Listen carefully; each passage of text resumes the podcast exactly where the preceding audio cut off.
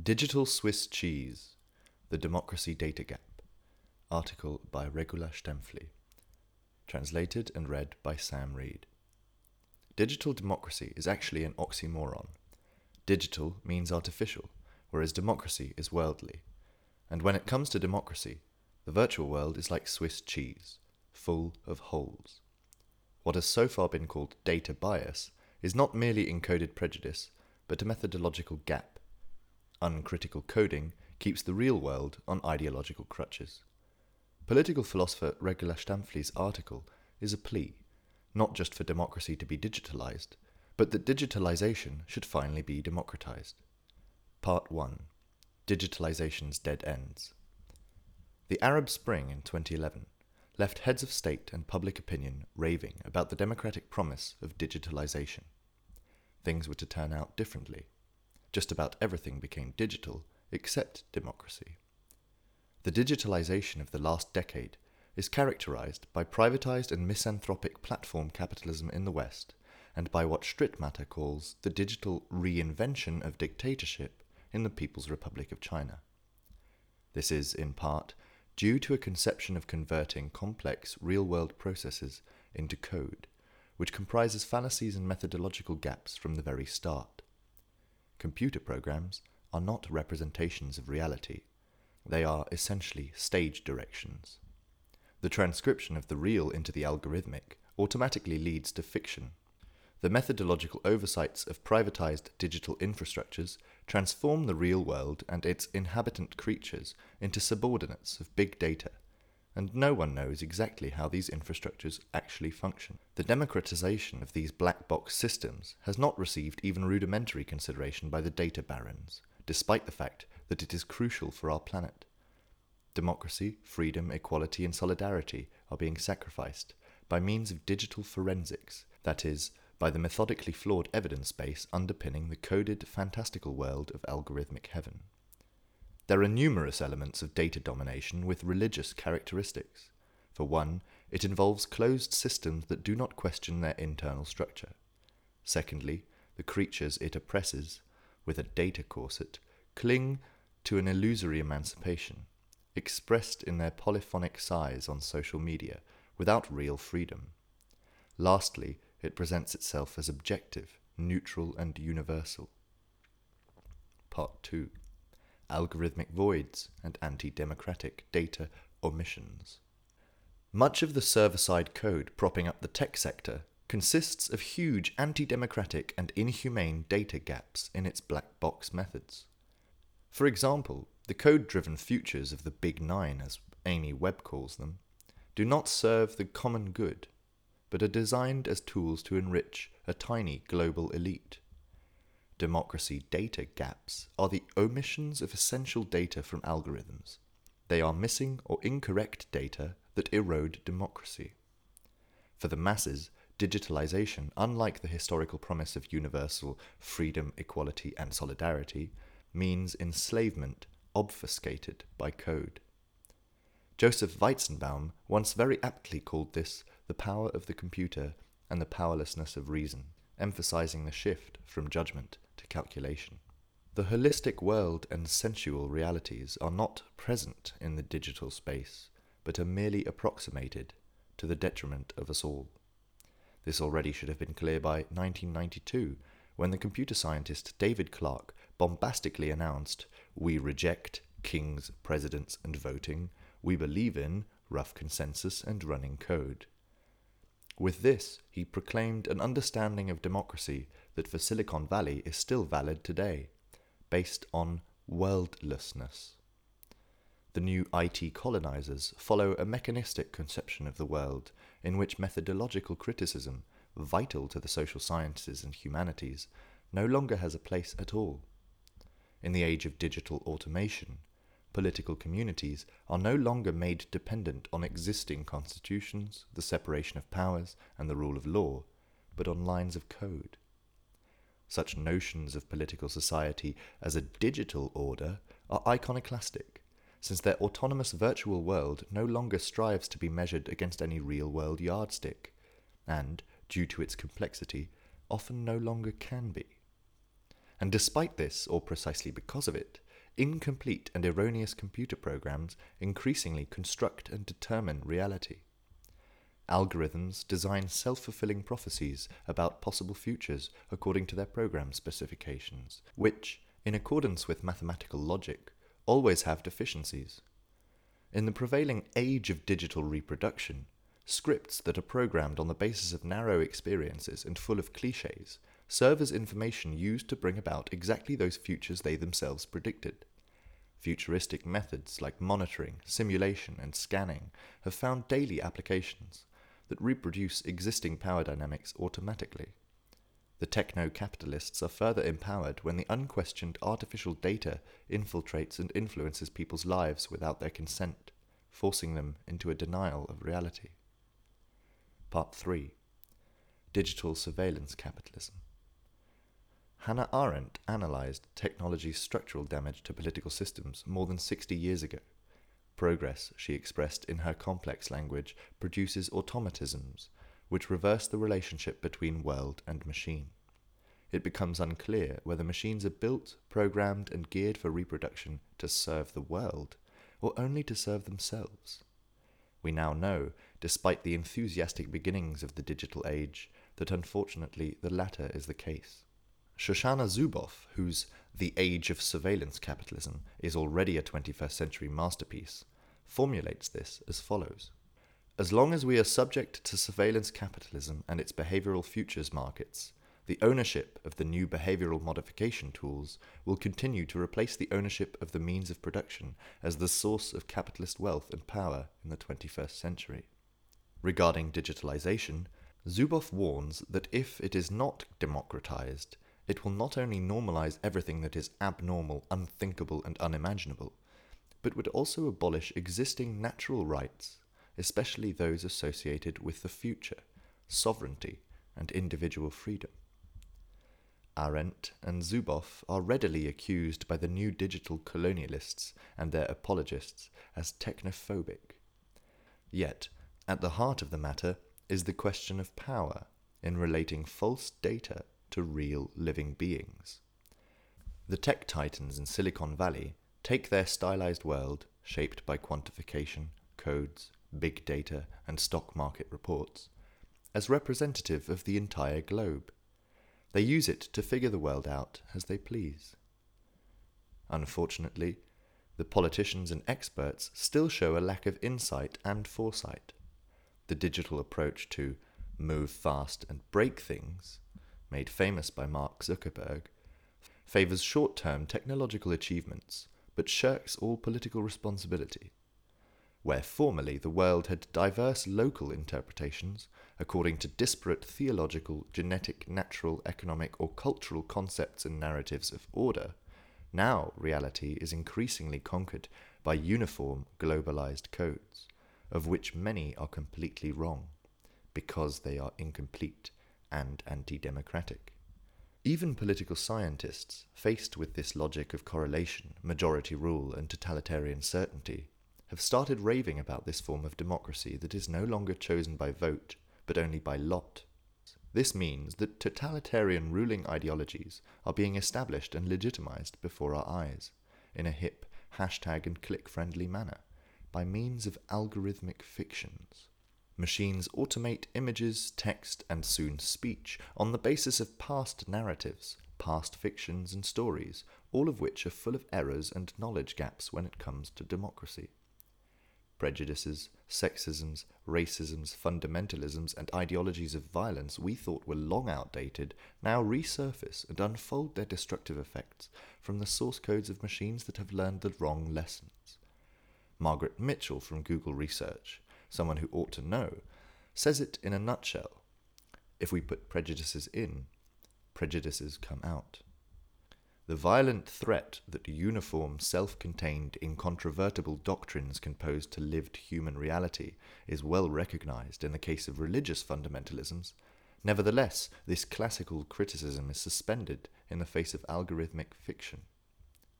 So it came about that political discourse ceased to be a mutual exchange, and became a data driven competitive marketplace of dictatorships, autocracies, selfies, tabloids, brands, polls, fake news, headlines, facts, celebrity cults, memes, and so on.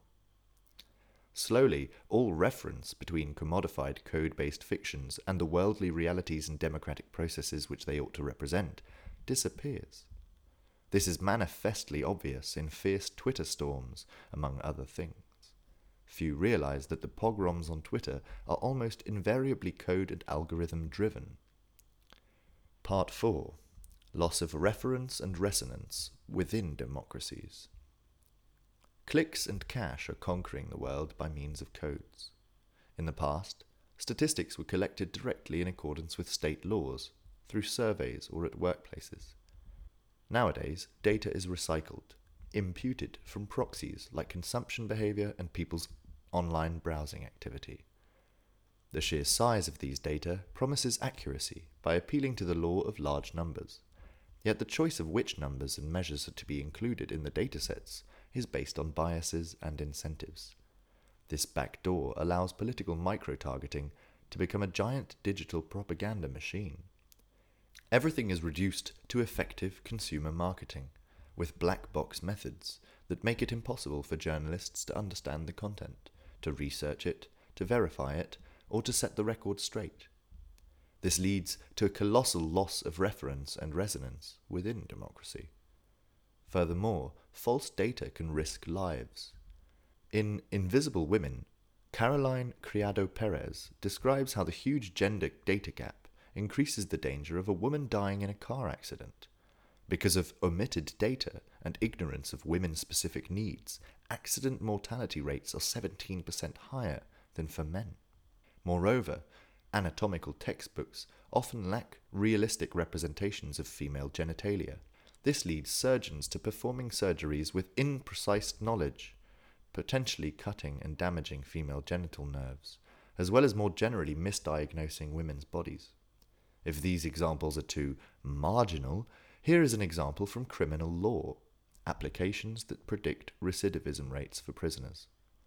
The image files on which the machines are trained in the US contain mostly white male faces for optimistic predictions and non white faces for pessimistic ones. Here, racism is already in the datasets. Instead of relying on constitutionally legitimate data, computer programs can reify past injustices and biases. Part 5 subversive apps, opaque codes, and digital world rulers. Just to be clear, prejudiced categories from pre Enlightenment, racist, sexist, misanthropic times are being used to feed algorithms. Thus, apps based on data with big gaps and or programmed prejudices subvert the democratically guaranteed equality before the law. This is true in countless areas, the big data economy, for example, presents itself as fair and objective. But by means of codes full of data holes, it automatically calculates thousands of insurance claims, job and credit applications, etc. It thereby ruins countless biographies. Because of huge code deficits, good teachers are being let go, smart potential students and hard working credit applicants are rejected, while awards, prizes, and scholarships are given to the acolytes of contemporary numerology. Even if the rejects try to appeal and are proven right, the big data feedback loop has the effect of relegitimizing these fictive credit scores again and again. The myth is that neutral objective machines dig through historically accumulated records and soberly evaluate the statistical facts. The opposite is the case. The codes are more inscrutable than the deities of yesteryear their functions are often no longer comprehensible even to their creators. What is shocking is the glaring discrepancy between the knowledge of how codes unhinge existing constitutional justice systems on the one hand, and the reaction of constitutional lawyers, politicians, business leaders, and cultural figures on the other. The Big Nine, that is, Facebook, Google, Baidu, Apple, Tencent, Microsoft, Alibaba, IBM, and Amazon, are obvious digital fire accelerants for inequality, autocracy, xenophobia, racism, anti Semitism, sexism, and general hostility to democracy. They are therefore happy about the lax political attitudes towards their organised irresponsibility, the complexity of which would unfortunately overwhelm all political actors who try to intervene. Yet it is so simple. Digital applications that serve to uniquely identify people should be banned. Anyone who models people not as living beings, but as data packets, is violating existing constitutions. Big data has globally redefined the facts of nature in such a way that its artificial paradigm is increasingly determining everything. Part 6 The Digital Dark Side is Ignored. What remains astonishing is the technological discourse, which, as in George Orwell's 1984, exerts its influence even on the smartest people in the world, erecting invisible technologies of domination by means of its language and, where necessary, violence. Even the methods of climate research have huge data gaps when it comes to digitalization. The classical industrial world of ships, railroads, cars, aeroplanes, power plants, etc., is investigated for its CO2 footprint. But all these data are missing for the artificial world of the digital. The energy demands, resource consumption, and worldwide environmental damage resulting from server farms cryptocurrency mining, corporate workplace computing, recharging everyday personal devices, and even app based delivery services, will in a few years' time overtake the classical world polluters. Additionally, there are slave like conditions of child labour and forced labour in African mines and dodgy contract labour in European logistics warehouses, such as Amazon workplaces. The planet and its living creatures are digitally priced and bartered away, in very real terms, according to the global ruler's self serving calculations. The digital world presents itself as clean, progressive, solution oriented, user friendly, harmonious, and even ecological, while in reality it is a world of starvation wages, child labour, environmental pollution, civil conflicts, poverty, sexism, racism, and hate. But clearly, Silicon Valley and digital surveillance communism in China still wield more powerful narratives than the disenfranchised of this world. The discrepancy between fiction and reality is so blatant that no one was surprised that during the lockdown in the corona crisis, hundreds of thousands of small and medium sized companies were forced into bankruptcy and many economies were forced into decades worth of debt. Meanwhile, the stock markets and Silicon Valley companies went from one high to the next. And it is no satire when Elon Musk sells only 367,500 electric cars a year worldwide, and the VW Group sells over 10.74 million cars in the same period. Yet Tesla is valued over 120% higher on the stock market. The coded world is full of blanks, but also sucks the real world in, like a black hole. So, how do we, in the face of this overwhelming power, once again fill the artificial world with real, truthful data. Part 7 Data protection protects democracy. The crucial realization is that the rules instantiated by statistical inference and algorithmic decisions, which interact with the real world, are now necessarily a component of the laws by which the analog material world is governed. The ambiguity of democratic discourse completely contradicts the binary logic of computational decision making, which leaves little room for interpretation. However, if you input diversity, ambiguity, justice, equal opportunity, economic participation, freedom, reality, openness, and public spirit, the system output is democracy. The digital world is an artificial world, the value of which can only be used for democracies if it is understood as an open access, open source infrastructure. Accordingly, data protection always protects democracy and its constitutions. Zoomers and millennials in particular must stop framing data protections as restrictions on freedom or obstacles to innovation. At the same time, all data protection authorities must be massively expanded with appropriate diversity and gender quotas and organized democratically. How this is to be done can easily be drawn from existing constitutions.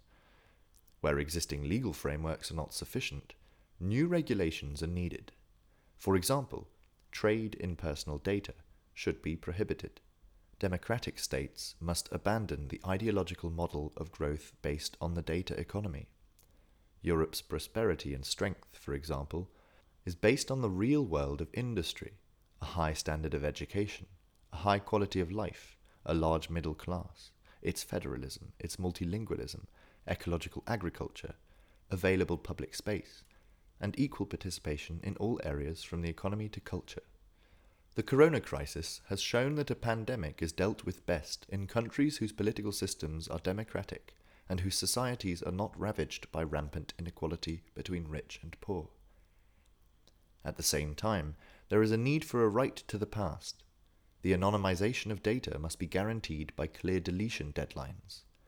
Many data are difficult to anonymize, but the fines for exceeding the deadlines for deleting data are very easily personalized. At the same time, we need a digital transparency law. We all need publicly financed and transparent datasets, or as I have put it elsewhere, no data without representation.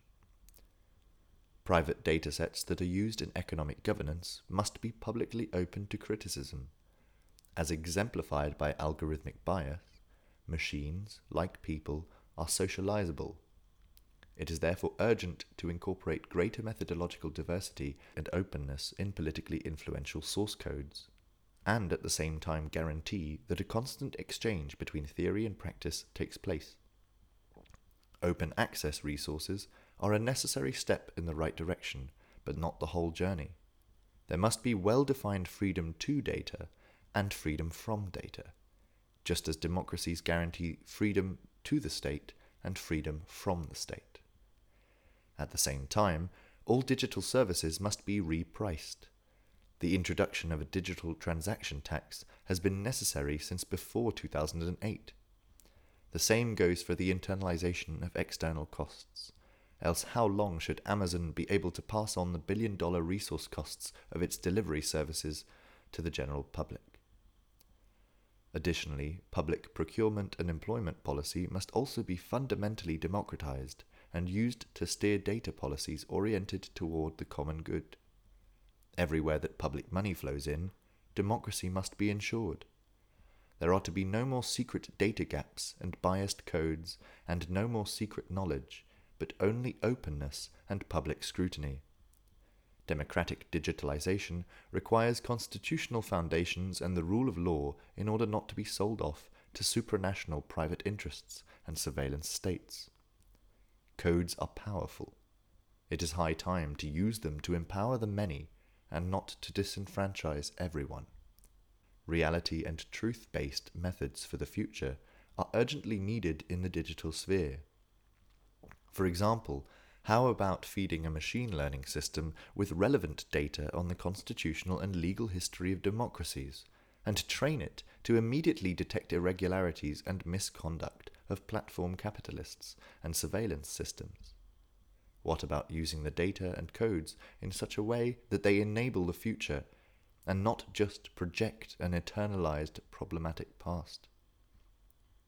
Conclusion The cutting edge methods of digitalization squeeze context analysis, simulations, trend scouting, labeling, scoring, monitoring, scanning, etc., into all determining but threadbare data packages. There is no right life in the wrong program. Encoded misconceptions about our human futures are life threatening. The existing data gaps in AI, big data, and app codes urgently need to be filled with reality. So far, models for digital democracy function like Google's algorithms as a black hole. Everything is sucked in. Participatory justice, the rule of law, and equality of opportunity and nothing makes its way out. A polar inertia, as Paul Virilio already diagnosed in his essay of the same name in 1992.